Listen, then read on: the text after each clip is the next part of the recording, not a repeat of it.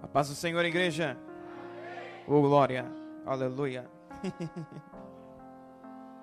gatão, gatão. Gatão. Troca a música.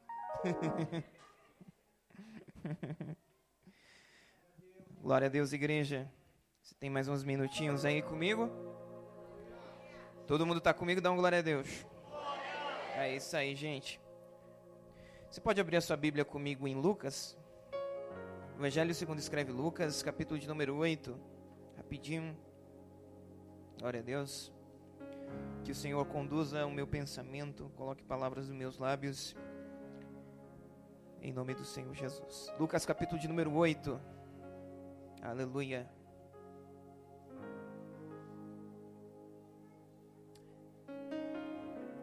Oh, glória a Deus. Você que encontrou, você procure o verso de número 51, por favor. Lucas, capítulo de número 8, verso de número 51. Eu queria que você, se você puder mesmo, abrir a sua Bíblia e ver esse verso, que o Senhor tem falado comigo exatamente nesse verso. Glória a Deus. Tá frio, hein, gente? Só o Senhor para nos esquentar. Lucas capítulo 8, verso 51, que diz assim, pelo menos nessa versão bíblica que eu estou vendo. E tendo chegado a casa, Jesus não permitiu que ninguém entrasse com ele. Vou voltar só essa parte. E tendo Jesus chegado a casa, não permitiu que ninguém entrasse com ele, a não ser Pedro, João, Tiago e além do pai e da mãe da menina. E todos choravam e pranteavam. Mas Jesus disse: Não chorem, ela não está morta, mas dorme. Glória a Deus. E olha que interessante, 53. E riram dele, porque sabiam que ela estava morta. Mas Jesus, aí que tá. Mas Jesus tomou-a pela mão e disse: em voz alta: Menina, levanta-te. Glória a Deus. Eu quero voltar só no versículo 53, só nessa parte. E tendo todos. Calma aí. 51, na verdade. Me perdoe, igreja. E tendo chegado a casa, Jesus não permitiu que ninguém entrasse com ele, a não ser Pedro, João, Tiago, além do pai e a mãe da menina. Amém, igreja? Por favor, fique comigo esses minutinhos. Eu tenho certeza que o Senhor vai falar comigo e com você mais uma vez. Né? Glória a Deus. Igreja do Senhor, quando eu abro minha Bíblia nessa história, eu começo a voltar um pouco nessa história. E esse capítulo foi um capítulo muito movimentado. Cara, aconteceu muita coisa nesse capítulo. Jesus vai atrás de um homem de Gadara e o liberta. O Senhor encontra e acalma o mar, dependendo de onde você estiver lendo. Esse capítulo, onde antecede o que aconteceu na vida de Jairo, acontece muita coisa bacana.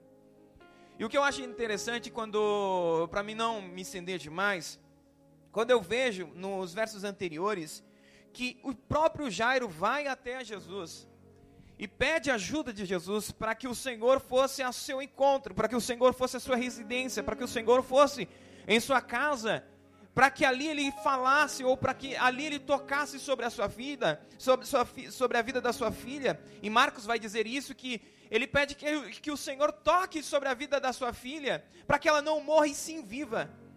E a Bíblia vai dizer que esse homem é chefe da sinagoga. O que eu acho interessante dessa passagem, que quando a gente vai parar para pensar e trazendo para as palavras popular, é, quando a gente pensa em chefe da sinagoga, a gente está falando de um cara que era muito respeitado, um cara que tinha título, o cara que era respeitado por onde passava, um cara que era reconhecido academicamente por onde passava. Tanto as pessoas novas quanto as mais antigas, as mais velhas, os anciões respeitavam esse homem porque ele tinha gabarito. Ele é um cara era extremamente inteligente, conhecia da lei, conhecia das palavras do Senhor, sabia muito da palavra de Deus. Sabia muito do, do, do teórico, sabia muito da letra, sabia de tudo que estava escrito na Bíblia. E ele era tão respeitado que ele era considerado o chefe daquela sinagoga. Ele decidia quem ia dar a aula, ele decidia quem, quem ia ministrar, ele decidia quem ia explanar e que leituras eram explanadas naquela sinagoga. Ele era um cara importante. O que eu preciso que você entenda é que esse cara era um cara muito importante. Ele não era qualquer pessoa. Ele não era qualquer pessoa que não conhecia ou não era respeitado na sociedade. Esse cara realmente tinha gabarito para ser o chefe da sinagoga. A Bíblia não vai nos dizer muita coisa, além disso que a Bíblia nos relata nos três evangelhos sobre Jairo. Mas a Bíblia vai dizer o suficiente que ele era um respeitadíssimo no sentido que ele é chefe da sinagoga. Para você ser chefe de uma sinagoga, é, é, você tem que ter muito conhecimento bíblico, você tem que ter muito conhecimento da, da Bíblia, na, na Bíblia antiga, né? Você tem que ter muito conhecimento para você conseguir ser, se tornar e ser reconhecido como chefe.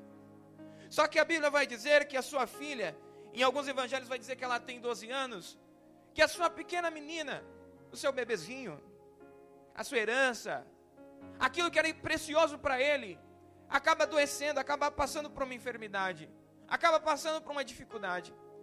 E o que eu vejo, e eu começo a pensar, como esse homem era respeitadíssimo, ele tinha contatos importantes. Eu imagino que esse cara tinha contatos importantes de médicos renomados, de pessoas que tinham conhecimento e gabarito médico para conseguir solucionar o problema de sua filha. Isso que é interessante, porque esse cara é um cara respeitadíssimo. Só que o que faz um cara desse porte ir atrás de Jesus? O que faz um cara desse gabarito, um, um, cara desse calibre, me perdoa pelas minhas palavras, mas um cara tão respeitado como esse ir atrás de um tal Jesus de Nazaré? Quando a gente fala hoje em Nazaré, a gente fala de um Jesus respeitadíssimo que a gente ama, adora, sabe o que ele fez por nós. Mas quando a gente fala na época bíblica de Nazaré, era a pior cidade que existia. É onde só vinha coisa ruim de lá. Como um homem desse deixa todo o seu gabarito e vai atrás de Jesus? O que será que aconteceu com a filha dele? Que ele não ouviu outras alternativas a não ser ir aos pés de Jesus clamar pela sua filha. O que, que fez esse cara? No meio dessa situação, não vê alternativa nenhuma a não ser ir atrás de Jesus. E esse é o ponto. O primeiro ponto é que não importa o nosso título, não importa o quão nós somos respeitados aqui na terra, não importa qual é o saldo bancário da minha conta, não importa aonde eu estou na minha área, se eu estou liderando a área onde eu atuo hoje, não importa isso para Cristo. Não importa para Cristo o que eu tenho, o que eu posso fazer, porque o que eu tinha para fazer, Ele já fez por mim na cruz. Então o que, que, que, acontece? Que esse Jairo, ele olha a situação de sua filha. E talvez os médicos não, não deram um prognóstico bom para a filha dele. E ele olha para sua filha e não vê mais alternativa. E ele tem que ir atrás desse tal Jesus. Só que quando ele vai atrás desse tal Jesus, ele já vai com certeza de sua vitória. Se você voltar nos outros capítulos, nos outros versos, você vai ver que Jairo, ele diz: Jesus, vai lá, porque eu sei que o Senhor vai ajudar a gente. Eu só preciso que o Senhor vá lá e toque na vida da minha filha para minha vida, filha ser restaurada, porque eu não vejo mais alternativas. Eu não vejo mais soluções. Eu não vejo mais perspectiva de vitória. Eu não vejo mais uma outra alternativa. Eu vejo em Cristo a solução do meu problema. Eu vejo em Cristo a solução da minha dificuldade. E aí que eu começo a começar a juntar os meus dois neurônios, o tio e o teco, para começar a pensar que que esse homem fez que chamou a atenção de Jesus. Esse homem não fez muita oração. Esse homem não, não, não fez uma oração extraordinária. Esse homem não fez algo sobrenatural. A Bíblia vai dizer que ele está no meio da multidão, Jesus Cristo. Quando Jesus Cristo está no meio da multidão, esse homem chega. Todo mundo sabe quem ele é. Todo mundo sabe o que ele pode fazer. Todo mundo sabe do seu título. Todo mundo sabe da sua, do seu poder aquisitivo. Todo mundo sabe quem ele é de fato. Mas ele deixa tudo isso para pedir ajuda para Jesus Cristo. Primeira coisa, meu amado irmão, até quando você vai deixar o saldo da sua conta bancária ditar o seu relacionamento com Deus? Até quando nós vamos deixar a situação de nossa família ditar o nosso relacionamento com Deus? Até quando vamos deixar o nosso relacionamento pessoal com o nosso cônjuge, com o nosso esposo, com a nossa esposa ditar o nosso relacionamento com Deus?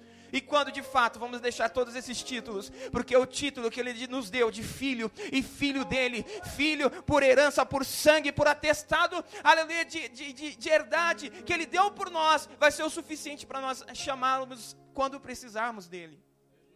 Aleluia. Muitas das vezes estamos perdidos nisso. Nos acomodamos nesse ponto, ao ponto de falar: não, está tudo bem. Na minha casa está tudo bem, na minha família está tudo bem, em outras áreas da minha vida está tudo bem.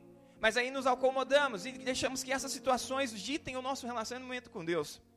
Quando Jairo, mesmo conhecendo todo o nível poder aquisitivo que ele tinha, mesmo ele sendo quem ele era, deixou tudo para trás e foi atrás de Jesus, o Senhor Jesus, no momento que Jairo pede, o Senhor diz que vai responder. É imediato quando nós deixamos tudo aquilo que nos prende na terra para nos ligarmos ao céu, nos ligar às coisas de Cristo. Aleluia, o Senhor nos responde. Como eu gosto de citar Jeremias capítulo 3, 33, verso 3, clama a mim, e clama a mim não é ontem, clama a mim não é depois, não clama a mim daqui três horas, é clama a mim agora, porque a resposta do agora, eu vou te dar amanhã, eu vou te dar a resposta. Porque ele diz, clama a mim e responder-te-ei. Ele não diz que não vai responder, assim que você clamar, ele vai te responder. E quando eu vejo um exemplo de clamor, eu vejo o exemplo de Jairo. Jairo ele não fez muito, ele só foi se jogou aos pés de Jesus, desesperado. Talvez um clamor. Algumas versões bíblicas dizem que era um clamor. E ele fala: Jesus, eu preciso da sua ajuda. Oh, aleluia. Primeira coisa, meu amado irmão, eu posso estar bonitinho hoje. Meu cabelo pode estar bem penteado. Mas diante de Cristo isso não importa. Diante de Jesus Cristo isso não, não faz, não tem peso nenhum. Eu posso cantar bonito, eu posso ter uma eloquência melhor, eu posso tentar saber falar melhor, mas isso para Cristo não importa nada. O importante é como você vai com o coração contrito e derrama o seu vaso de alabastro nos pés dele. E aí, meu amado, aí, meu amado, não tem nada que impeça o poder de Deus agindo na sua vida. Então a primeira coisa, você não precisa mostrar para mim, você não precisa mostrar para os pastores dessa igreja ou dessa comunidade, não. A primeira coisa, você tem que chegar na presença dele e se derramar diante dele se derramar diante da presença de Deus, porque Ele mesmo vai te responder.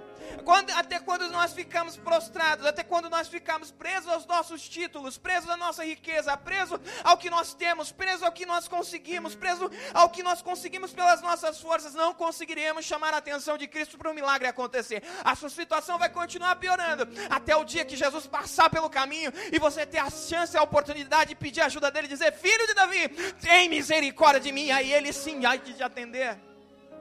Mas até quando você vai ficar com essa pose de bonitinha, nessa pose, nessa pose de homem cheio de Deus, nessa pose de mulher de Deus, e diante da sua casa, no seu íntimo, no seu oculto, e não vai conseguir se prostrar diante de Deus e chamar a atenção de Jesus?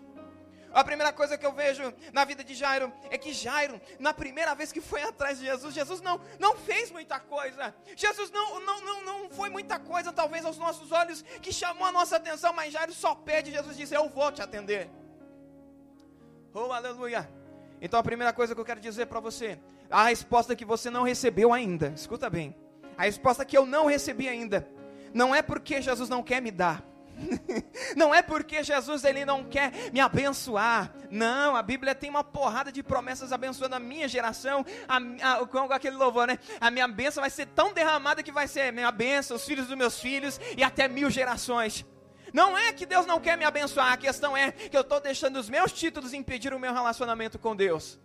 Então, até quando você vai ficar esperando a porca torcer o rabo quando a gente fala no ditado popular, para que você chame e clame por ele e ele vai te socorrer? Lembra de, de, de Pedro?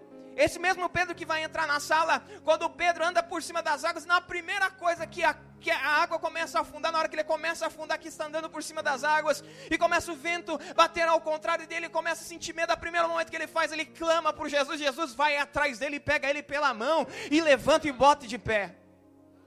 Então a primeira coisa, meu amado irmão, não deixe, o Senhor quer te colocar em títulos altos. Não estou falando que o Senhor não quer nos colocar em altos títulos. O Senhor não, não estou falando que o Senhor não quer nos honrar, não. Estou falando que mesmo que o Senhor te honre, mesmo que o Senhor te faça crescer, mesmo que o Senhor te faça se tornar uma referência a alguma coisa, não deixe isso contaminar o seu relacionamento com Deus. Porque por mais que durante o dia você pode ser o maior empresário, durante o dia você pode ser a, a mulher sábia dentro da sua casa, na noite, quando você estiver no íntimo, você não é o, o, o mais, o, o empresário mais importante dessa cidade, você é um servo do Deus Altíssimo e vai se encontrar com Ele em oração e Ele vai te responder. Jairo começa a pedir. Quando Jairo pede, Jesus de fato atende. E diz: Não, eu vou, porque eu vou te ajudar, não tem problema, eu vou contigo. E é legal quando a gente se derrama na presença do Senhor, o Senhor nos responde, é muito bom. Quantas das vezes você entrou para as portas dessa igreja ou em outras? Você entrou e falou: Não, se o Senhor não falar comigo hoje, eu vou desviar dessa igreja. Se o Senhor não falar comigo hoje, eu vou sair fora da igreja.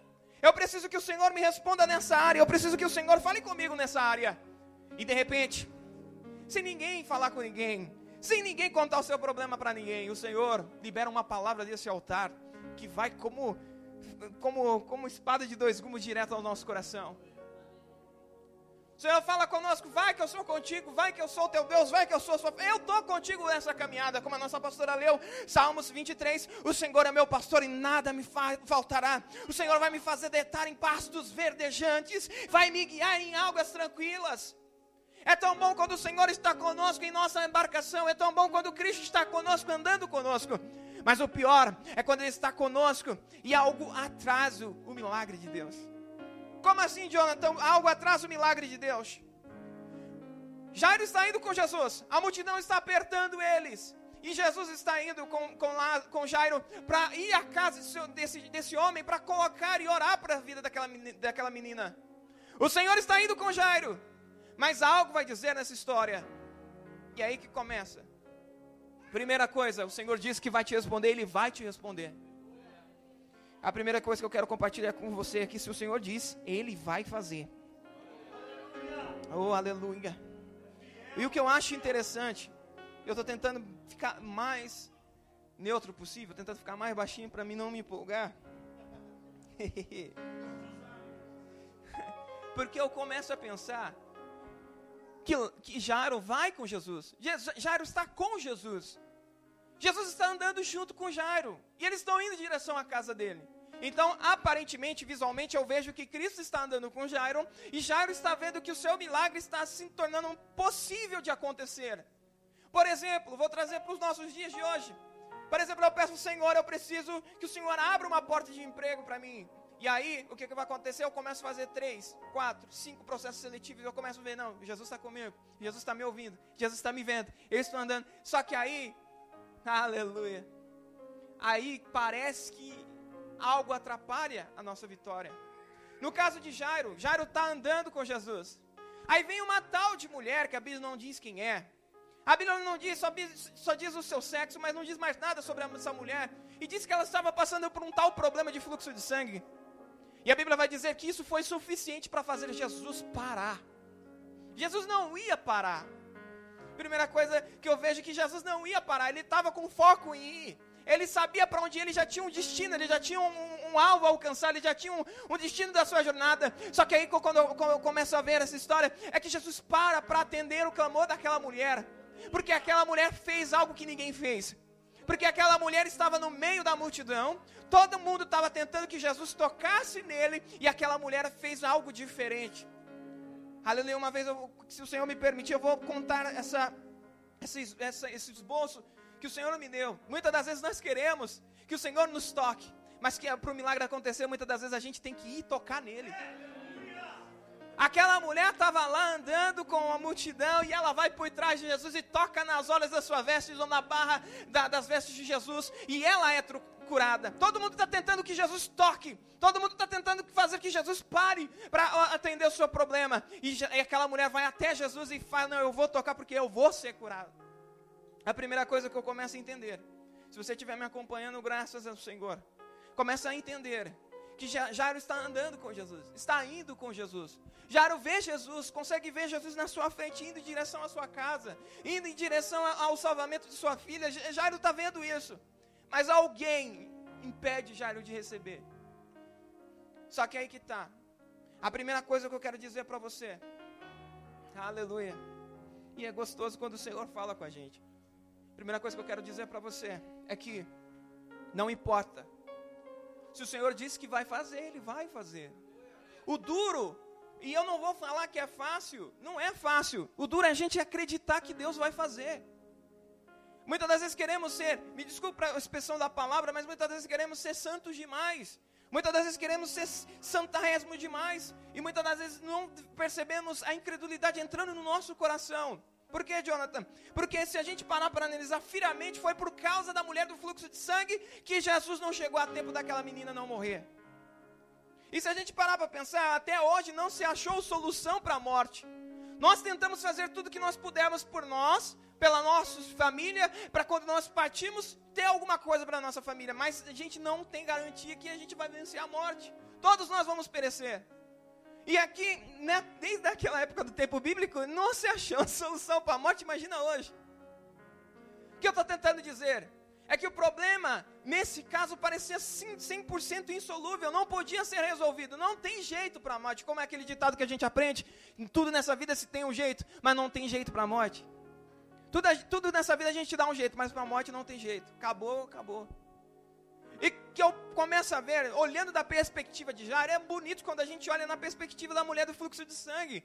Mas é terrível quando a gente olha na perspectiva de Jairo, porque o Senhor disse que ia ajudar Jairo.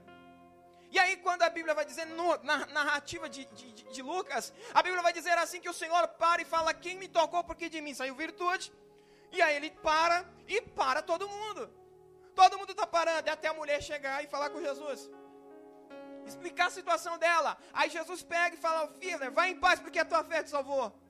Só que eu acho interessante disso é que na, no relato de Lucas, Lucas vai dizer que assim que Jesus estava falando isso, assim que ele acabou, alguém chegou da casa que estava lá, sendo, sendo o trajeto de Jesus. Alguém veio contra, alguém veio de lá, alguém veio com uma notícia ruim de lá e chegou dizendo: Olha, não precisa ir mais, porque a menina já morreu. E aí, como é o, o texto da nossa irmã que leu aqui, a, minha, a irmã do louvor, aqueles que confiam no Senhor são como os montes de Sião que não se abala.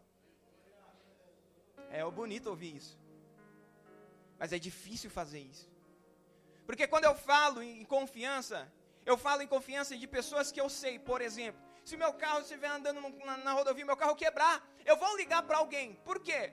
Porque alguém gerou em mim uma confiança. Porque eu já sei o que essa pessoa já fez por mim, por exemplo, numa situação antiga que eu estava passando necessidade, a pessoa estendeu a mão por mim e me abençoou. Então eu vou ligar para essa pessoa porque eu sei que eu posso contar com essa pessoa.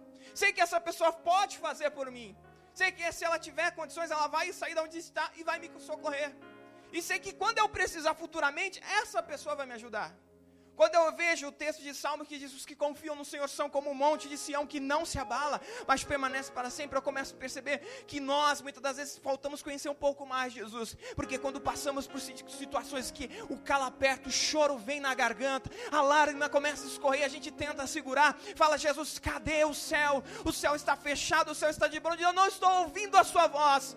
E aí o Senhor diz: aí que está, porque quando você me conhece, sabe que eu já dei o meu único filho unigênito para que todo aquele que nele crê não pereça, mas tenha a vida eterna. Quando você sabe o que eu já fiz por você, já dei o meu filho na cruz para te socorrer. Quando você sabe que eu sou e não há ninguém além de mim, e operando eu, ninguém pode impedir o meu trabalhar. Você pode até chorar, você pode até sofrer, mas aí vem a palavra do Senhor e diz: fica tranquilo, porque a vitória está chegando. Eita Deus, é difícil acreditar nessa hora. Imagina Jairo. Jairo, ele, ele, ele teve que abrir mão de sua reputação, ele era o cara. Ele teve que abrir a mão de sua reputação para ir atrás desse Jesus que chegou atrasado. Eu estaria endemoniado. eu fui lá, abri tudo, abri mão de tudo que eu tinha para ir atrás desse Jesus, ele chegou atrasado. Mas assim, é aí que está. E aí, como a palavra do Senhor nos diz que o Senhor cuida dos seus. E eu quero dizer isso bem tranquilo. Quando o Senhor diz que cuida do seu, o Senhor diz que cuida dos seus. Porque a Bíblia vai dizer assim: que alguém chega com a notícia ruim do lado de lá, falando, não precisa mais perturbar mais o mestre, porque a menina morreu, acabou. Aí o Senhor ouve, dica de ouvido e fala: Filho, fica tranquilo, crê somente, porque ela vai ser salva. É difícil de ouvir essa palavra e acreditar na hora? É difícil. Mas é o que eu estou tentando dizer para você, talvez eu ou você, talvez nós dois aqui nessa reunião, estamos passando por uma situação que estamos precisando que o Senhor haja agora, porque parece que Ele vai chegar atrasado. Parece que não vai dar tempo dele nos ajudar. Parece que não vai dar tempo, porque se, não, se ele não agir agora, não vai ter mais solução. Se ele não, não abrir a porta agora, eu vou ficar desempregado. Se ele não abrir a porta agora, a minha família vai perecer. E o Senhor está dizendo: fica tranquilo, porque quem está no controle de todas as coisas ainda sou eu. Oh. Esse é o ponto. Quando eu olho na mulher da, do, do, perspectiva da mulher do fluxo, eu acho lindo quando eu olho na perspectiva da mulher do fluxo de sangue, mas quando eu olho para Jairo, que foi por causa talvez do pensamento, talvez, a pensasse no pensamento de alguém ali, foi por causa dela que o milagre não aconteceu. E o Senhor diz: "Fica tranquilo, Jairo". Oh, a candaraia sou. Eu acho e aí, gostou desse conteúdo? Para continuar assistindo até o final, torne-se assinante do Clube de Membros e tenha acesso ao conteúdo completo. Acesse agora o link na descrição e ative a assinatura.